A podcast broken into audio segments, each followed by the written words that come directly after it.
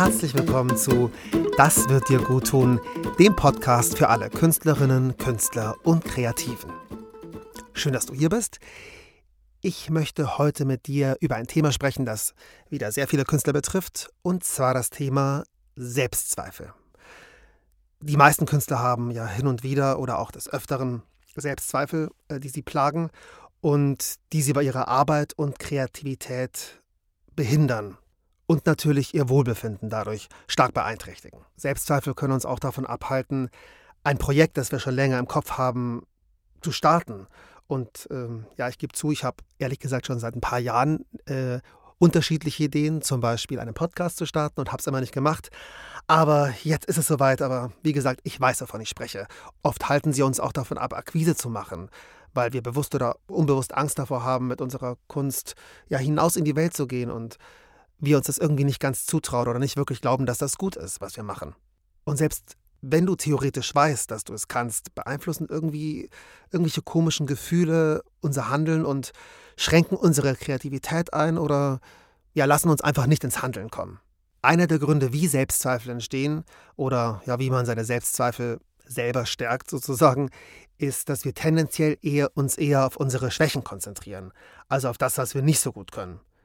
Das, was wir gut können, also unsere Stärken, unsere Talente, oder was uns so einmalig macht, das, das vernachlässigen wir dabei oft, weil wir glauben, dass es nichts Besonderes ist oder weil es jeder kann oder, oder weil wir es nicht für nötig erachten, weil wir das ja bereits können. In Wahrheit würde es uns aber viel mehr Spaß machen und unsere Kreativität viel mehr fördern, wenn wir uns mehr auf unsere Stärken konzentrieren und mehr an unseren Stärken arbeiten auch und uns versuchen, in Bereichen zu verbessern, in denen wir schon sehr gut sind und die noch weiter diese Stärken noch weiter ausbauen und dort versuchen, immer weiter zu lernen und immer besser zu werden.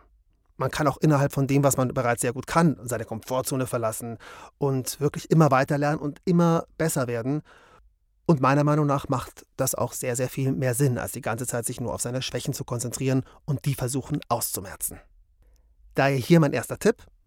Tipp Nummer eins: Konzentriere dich auf deine Stärken und versuche diese weiter auszubauen. Das bedeutet aber nicht, dass wir jetzt gar nicht mehr an uns arbeiten sollten und ähm, das, was wir nicht mehr können, einfach komplett ignorieren sollten. Aber unser Hauptziel sollte schon sein, uns auf das zu konzentrieren, was wir können und da in diesen Bereichen immer besser zu werden, weil wir da einfach sehr viel mehr erreichen können, sehr viel mehr Leute erreichen können, sehr viel mehr Leute berühren können und uns das sehr, sehr viel Spaß macht und besser für uns selbst ist und so Selbstzweifel sehr viel schwerer entstehen was uns auch gleich zum nächsten Thema führt, und zwar unsere Einmaligkeit. Wir denken ja manchmal, dass wir das, was wir können, eben nichts Besonderes ist, dass das jeder kann, dass es aber nicht so wichtig ist und auch nicht so besonders ist. Wir sollten aber verstehen, dass das, dass das genau das ist, was uns ausmacht und was auch genau richtig ist. Wirklich große Künstler konnten natürlich auch etwas ganz besonders gut, aber wirklich toll ähm, waren sie einfach von Natur aus, nicht weil sie dauernd an ihre, an ihre, gegen ihre Schwächen gearbeitet haben, sondern weil sie ihre Einzigartigkeit herausgestellt haben. Natürlich ist es auch ganz gut, sein Handwerk zu beherrschen, also auch sehr, sehr wichtig, aber das ist eben nur ein Teil des Ganzen und das ist nicht das, was dich einmalig macht. Also handwerklich gut sind sehr, sehr viele und das ist auch toll und das sollte man auch. Aber zum Beispiel fällt mir jetzt spontan ein ähm, Marilyn Monroe zum Beispiel. Die war jetzt vielleicht nicht die krasseste Schauspielerin, aber mit all ihren Unsicherheiten und so hatte sie aber was ganz Besonderes. Also sie war natürlich auch wunderschön, aber sie hat eben einfach durch ihre Aura und durch ihre Art und alles, was sie hatte mit ihren Unsicherheiten, genau das machte sie eben auch so besonders. In ihrem Fall war es eben dann eine ganz besondere Ausstrahlung. Klar hat sie auch sehr, sehr hart an sich gearbeitet und hatte ja auch äh, super wichtige Lehrer, aber das, was sie wirklich besonders gemacht hat, das war ihr bereits vom Leben gegeben. Mit all ihren Ängsten. Und genauso ist es bei uns. Daher also mein nächster Tipp, lass Schritt für Schritt Gedanken zu, dass du so wie du bist, genau richtig bist. Das musst du jetzt noch nicht glauben, wenn du immer noch denkst, so, ja, ich bin richtig, aber es gibt auch so viele Dinge, an denen ich arbeiten muss. Das kann schon sein. Lass trotzdem mal die Gedanken zu oder hören die einfach an. Das ganz egal, was du kannst oder was du nicht kannst, ganz egal, wie erfolgreich du bist oder wie unerfolgreich du bist, dass du genau so, wie du jetzt bist, richtig bist. Und dass genau das dein Potenzial ist. Dein Potenzial als Mensch natürlich, aber auch dein Potenzial als Künstler. Nimm das erstmal so hin Wenn du jetzt innerlich widersprichst, ist das in Ordnung. Wenn du es nicht glauben kannst, ist das auch in Ordnung. Aber denk vielleicht mal in einer ruhigen Minute darüber nach. Lass es sacken. Und wer weiß, vielleicht glaubst du es ja irgendwann im Laufe des Podcasts oder im Laufe der Jahre oder auch schon ziemlich schnell. Es wäre gut für dich und vor allem wäre es auch richtig. Ich wiederhole das nochmal, weil ich es sehr, sehr wichtig finde. Irgendwann wirst du erkennen, dass so wie du bist, du genau richtig bist und dass du mit genau dem, was du hast, wunderbar arbeiten kannst und das absolut ausreichend ist. Ein anderer Grund für Selbstzweifel ist, dass wir uns zu sehr mit anderen vergleichen bzw. falsch vergleichen.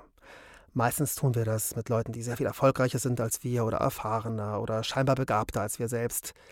Äh, vielleicht kennst du das ja auch. Also, ich kenne das zum Beispiel, wenn du dich als Anfänger, zum Beispiel beim Synchron, ähm, also das geht aber auch bei jeder anderen ähm, Tätigkeit, bei jeder anderen kreativen Tätigkeit, wenn du dich da vergleichst mit jemandem, der das zum Beispiel schon ewig macht, der sich äh, bestens in dem Metier auskennt, der das seit Jahren macht, unglaublich routiniert ist und dabei total entspannt, wenn du dich mit dem vergleichst, dann kannst du eigentlich nur verlieren. Wenn du dann von dir erwartest, dass du jetzt genauso gut sein musst wie er, dann schadest du dir höchstwahrscheinlich selbst und wirst dich unwohl fühlen, wirst deshalb auch nicht besser und wirst dann wahrscheinlich nicht so gut sein, wie du eigentlich sein könntest. Du bleibst, dadurch, dass du dich mit jemandem vergleichst, der so weit über dir ist und dich dabei schlecht fühlst, unter deinem Potenzial.